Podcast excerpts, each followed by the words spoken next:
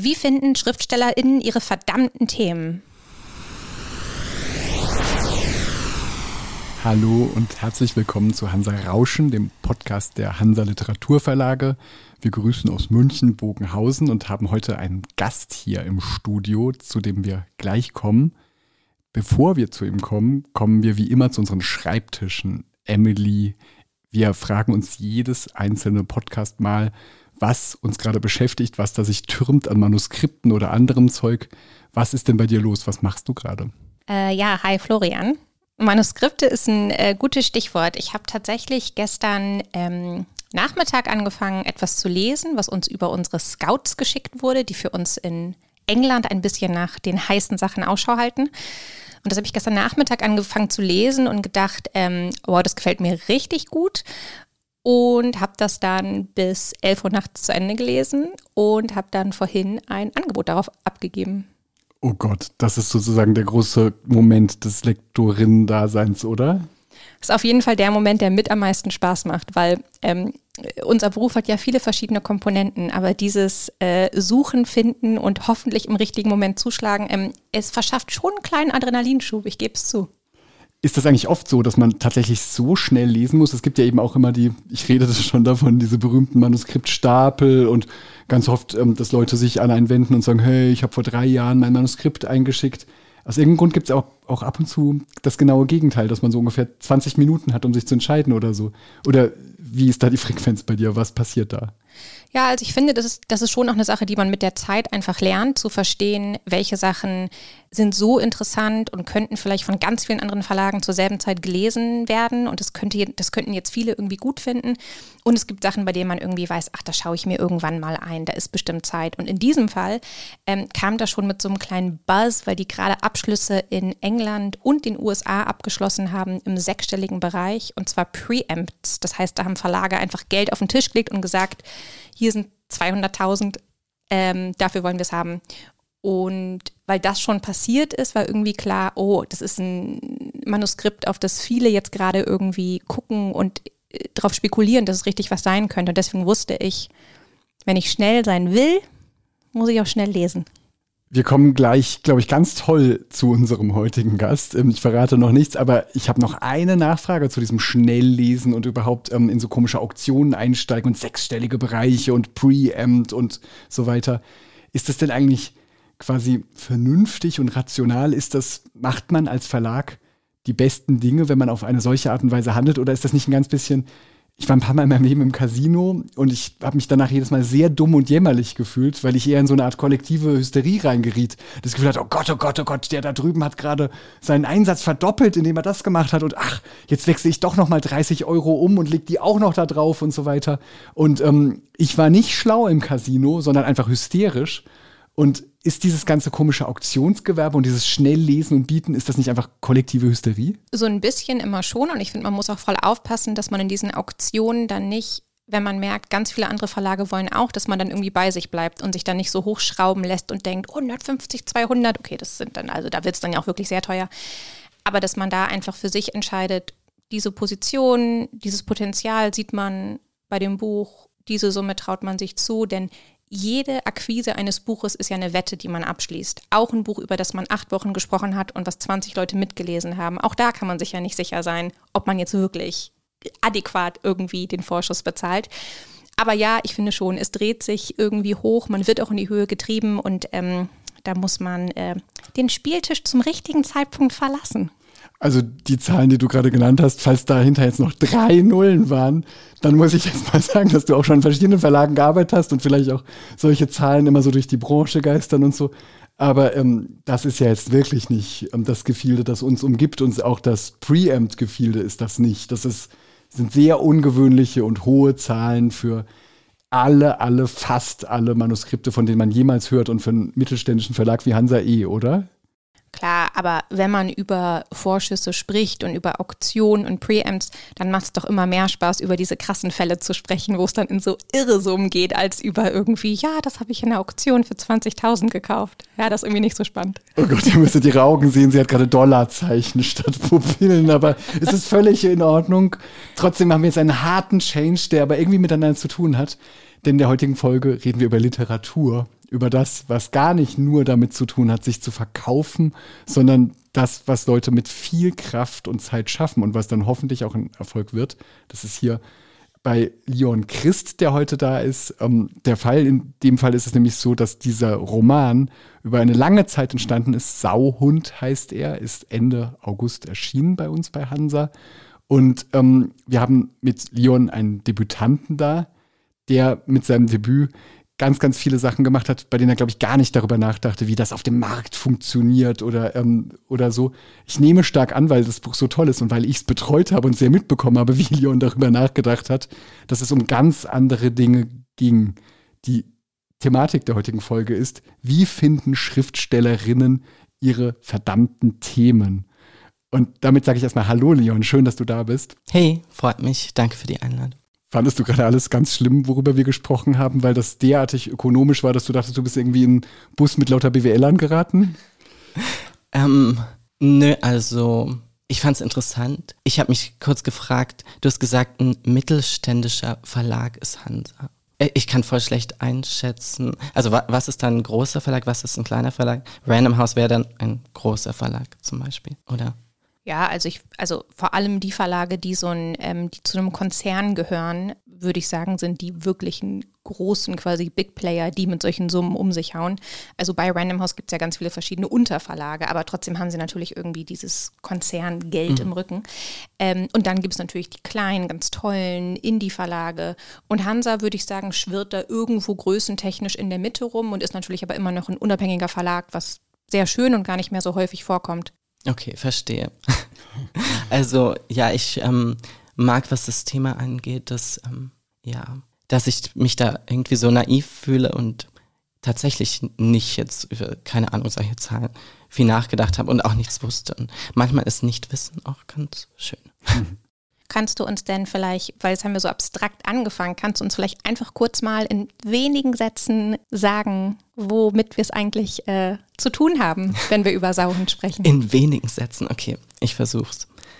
Also es ist ein Buch, das ähm, beginnt im Jahr 1983 am Land, wie man so schön sagte, in Bayern, in einem kleinen Ort, der Sonnenkirchen heißt, so Voralpenland, Bad Tölz, Wolfratshausen, so die Gegend und da wohnt mein Haupt Protagonist Flori, der ja so ein bisschen Nichtsnutz ist, der eigentlich die meiste Zeit irgendwie darüber nachdenkt, wie er es noch schöner haben könnte und wie er einen ganz tollen Mann kennenlernen könnte, der irgendwie für immer ihn lieben will und ja, wie er einfach das Beste aus seinem Leben machen kann. Und irgendwie merkt er dann langsam, hm, vielleicht ist so dieses 500 Seelen ähm, Dorf Sandkirchen nicht so ganz der Ort, wo ich mich komplett so ins Leben reinstürzen kann.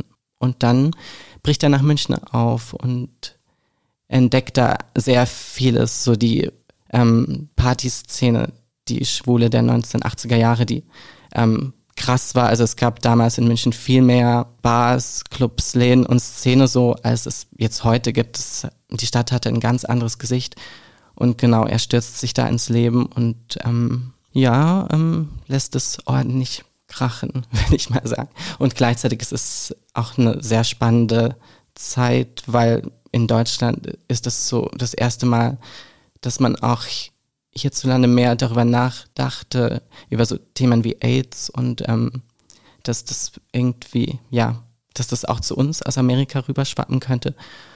Und genau, das sind so Sachen, mit denen er sich irgendwie beschäftigt oder die so an ihn ran ähm, schwappen, aber er versucht das eigentlich alles abzublocken. Und ich merke gerade, das waren gar nicht so wenige Worte. Deswegen höre ich jetzt auf, aber ich glaube, ich habe so ein bisschen einen kurzen Umriss gegeben, mit wem wir es da zu tun haben in dem Buch.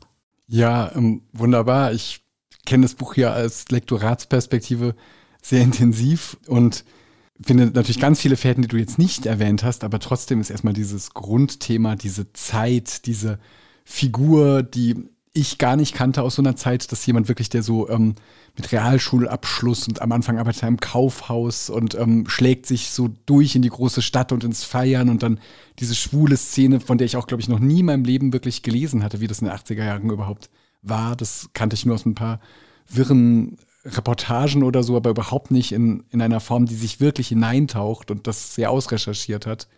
Und daran hast du ja, wie ich mitbekommen habe, lange geschrieben und gearbeitet und eben auch recherchiert, um dieses riesige Panorama zu formen. Wie hast du denn dieses Thema gefunden? Wie kamst du denn dahin? Es gibt ja so viele Möglichkeiten, worüber man schreiben kann.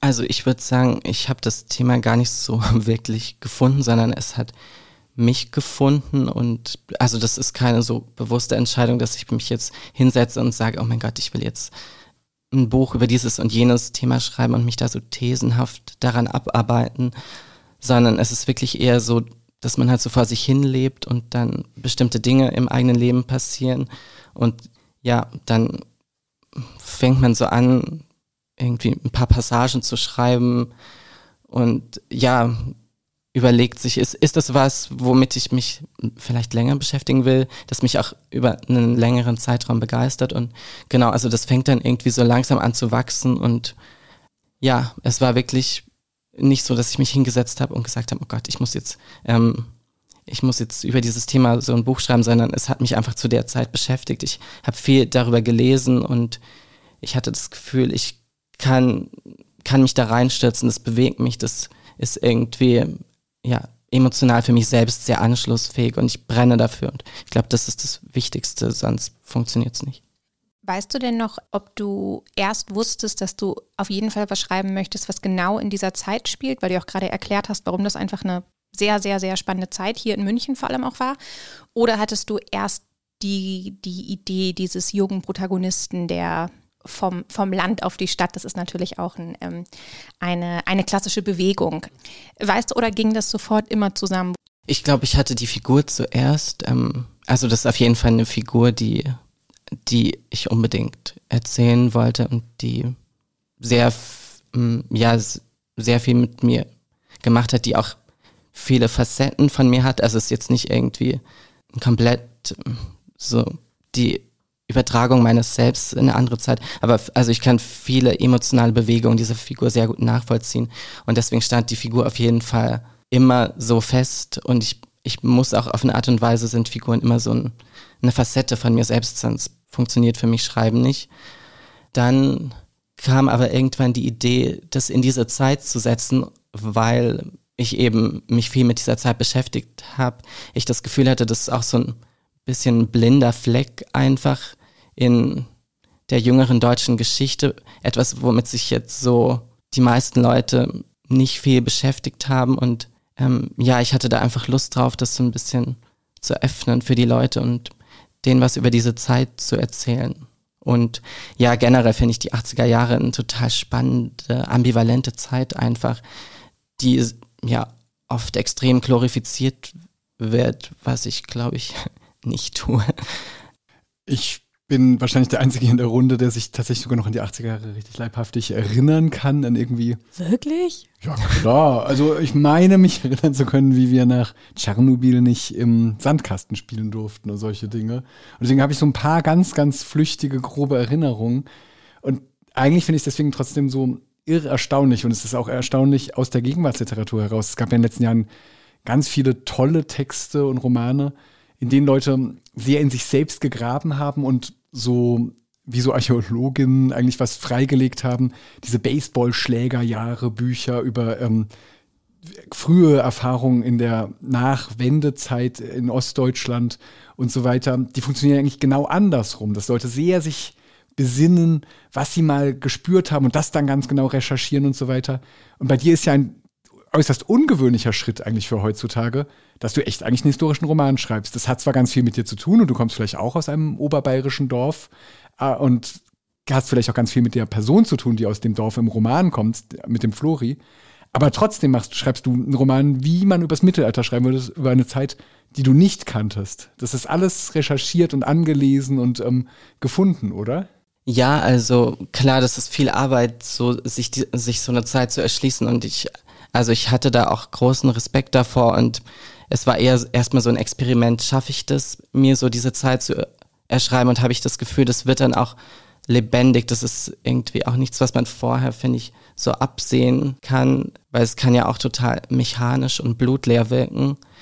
Und ähm, Ja, also es war auf jeden Fall etwas, wovor ich viel Respekt und auch Angst hatte und wo ich mir manchmal dachte, schaffe ich das überhaupt, wird das überzeugend wirken und auch so, ähm, ja, dieser Zeit gerecht.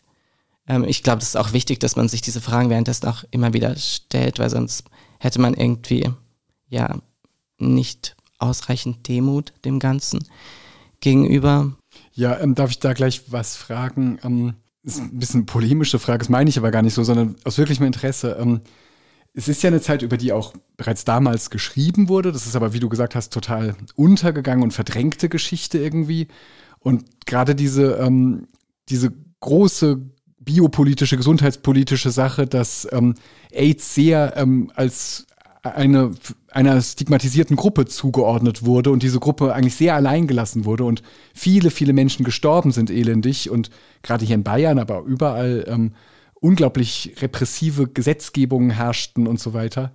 Darüber wurde geschrieben und darunter haben Leute sehr gelitten und deswegen finde ich es ganz wichtig, dass davon erzählt wird. Auf der anderen Seite könnte man ja auch die Position einnehmen, dass man sagen würde, es gibt ja auch so etwas wie kulturelle Aneignung oder so, dass man über das Leid von anderen schreibt. Ähm, also ich weiß nicht, ob du bei, in anderen Fällen über afrodeutsche Community und ihr Leiden schreiben oder so, würde man das vielleicht sehr schnell problematisch finden, dass jemand kommt und sagt, ich traue mich das einfach, das mal jetzt zu erzählen, aus einer ganz nahen Perspektive an der Figur oder so. Ist das hier ein Problem? Ist, kann es ein Problem sein, dass man über das Leid anderer schreibt oder wie siehst du das?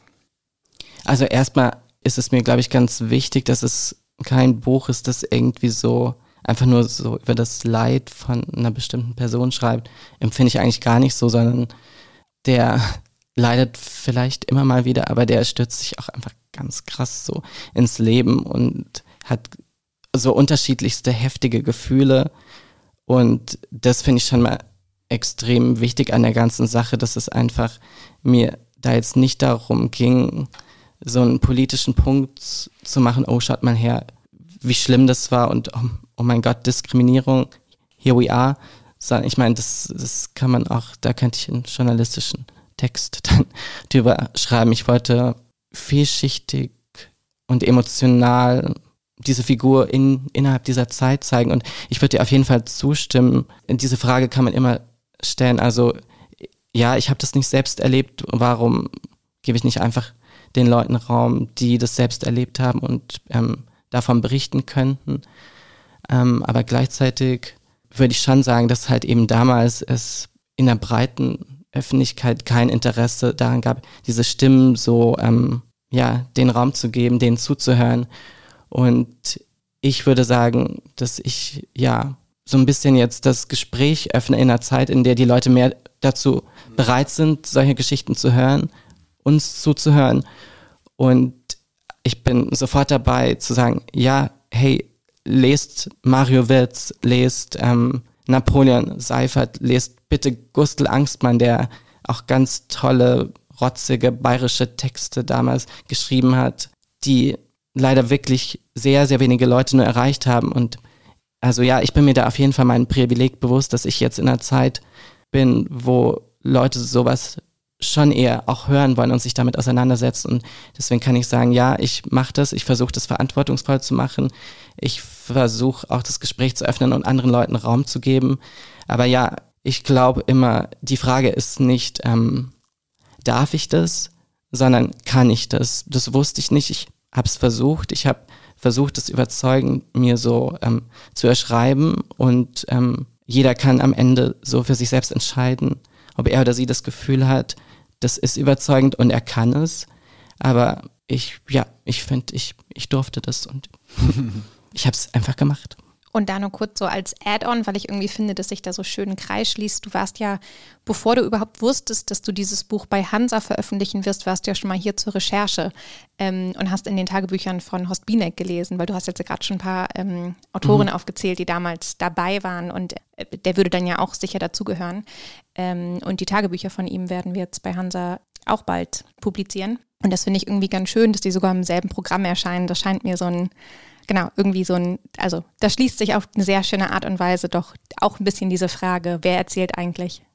Finde ich auch richtig toll ähm, und passt auch super so zusammen, also ergänzt sich gut, weil ich würde sagen, mein Roman ist so, ja, so ein bisschen die kleinbürgerliche oder prekärere Stimme und irgendwie, ja, hat so eher dieses naive, unbedarfte an sich und also Horst Bierneck ist natürlich dann ähm, intellektuell ganz anderes Schwerge Schwergewicht und hat auch einfach einen ganz anderen Blick als damals schon ja gestandener Mann von über 50 Jahren, glaube ich. Ähm, ja, also genau das meine ich. Das ist toll, sowas nebeneinander zu sehen und wie sich da so ein Panorama auffächert.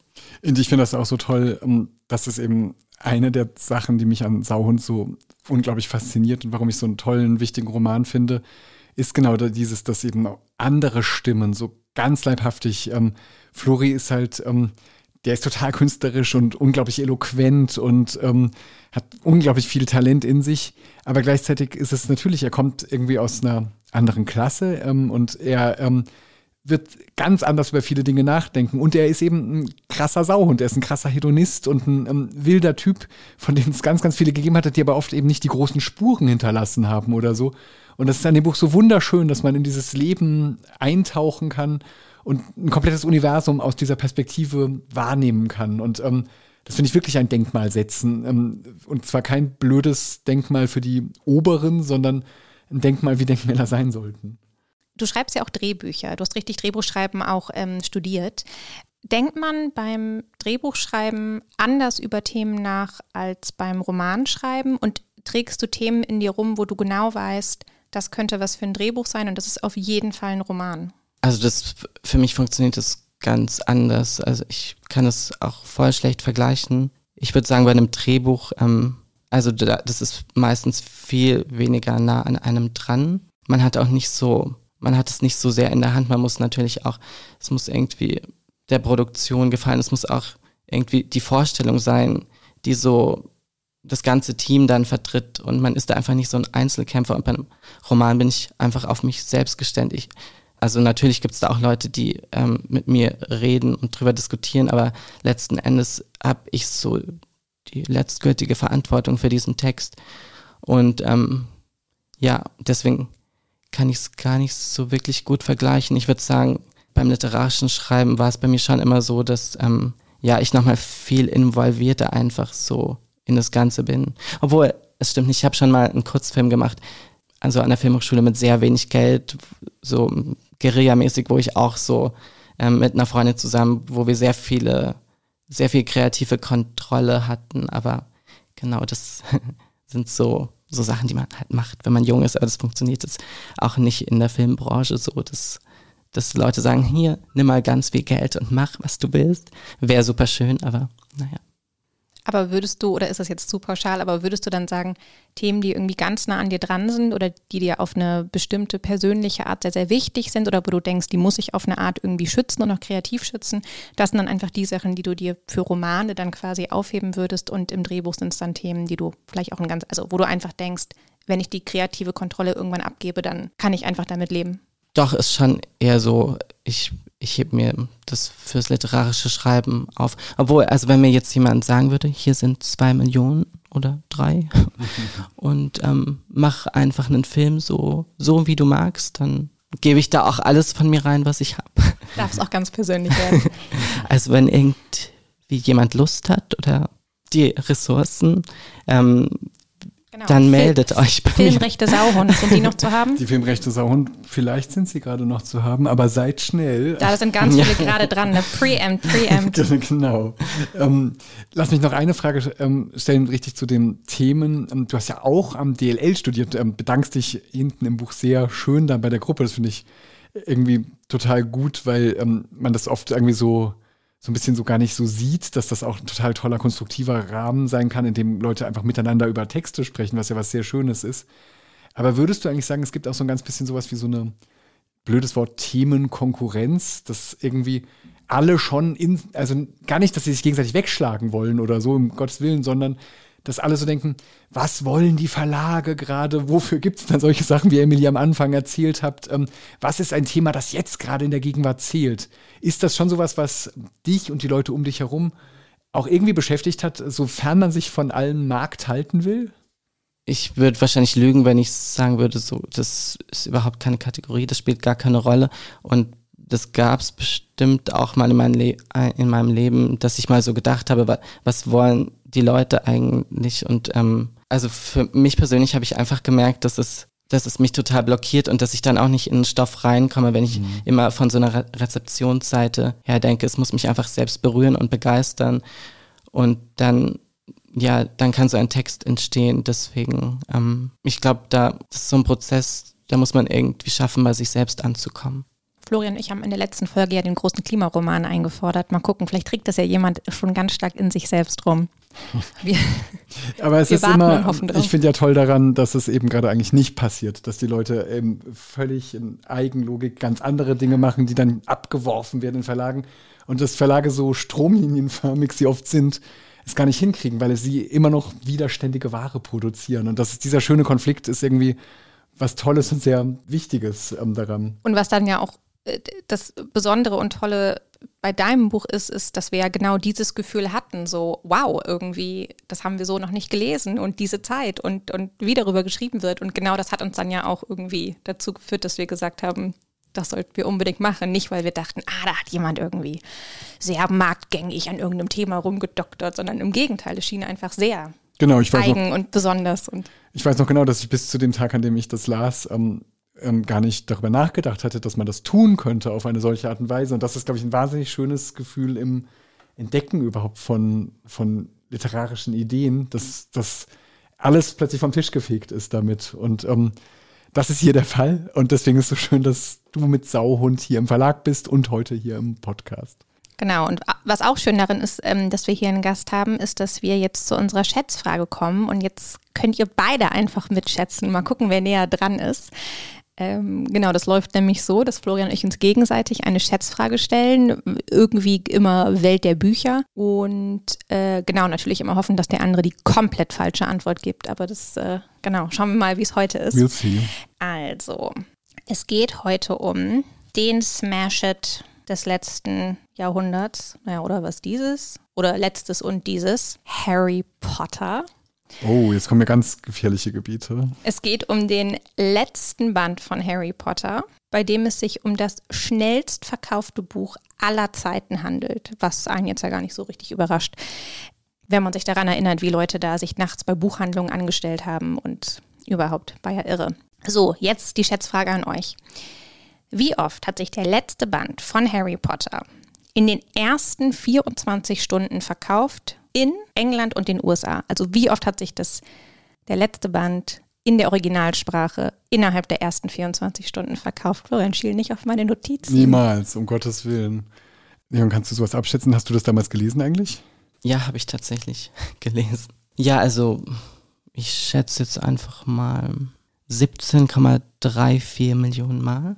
Ich gehe höher, 17,5. Ich habe keine Ahnung, ich weiß nicht mal ehrlich gesagt die Population beider Länder und ähm, kann, kann das ganz schlecht irgendwie das ausrechnen. Ich denke nur natürlich irre, irre, irre. Ähm, und jetzt kommt eine gigantische Zahl, die aber auch alle anderen Bücher nicht verunsichern soll, weil ähm, das gibt's halt und es gibt so viele andere ähm, Buchzahlen, aber ähm, sag's, tu uns weh. Also ihr seid voll nah dran, 11 Millionen Mal. Wow. Ja, krass. Oh. Das ist ja ähm, keine Abweichung.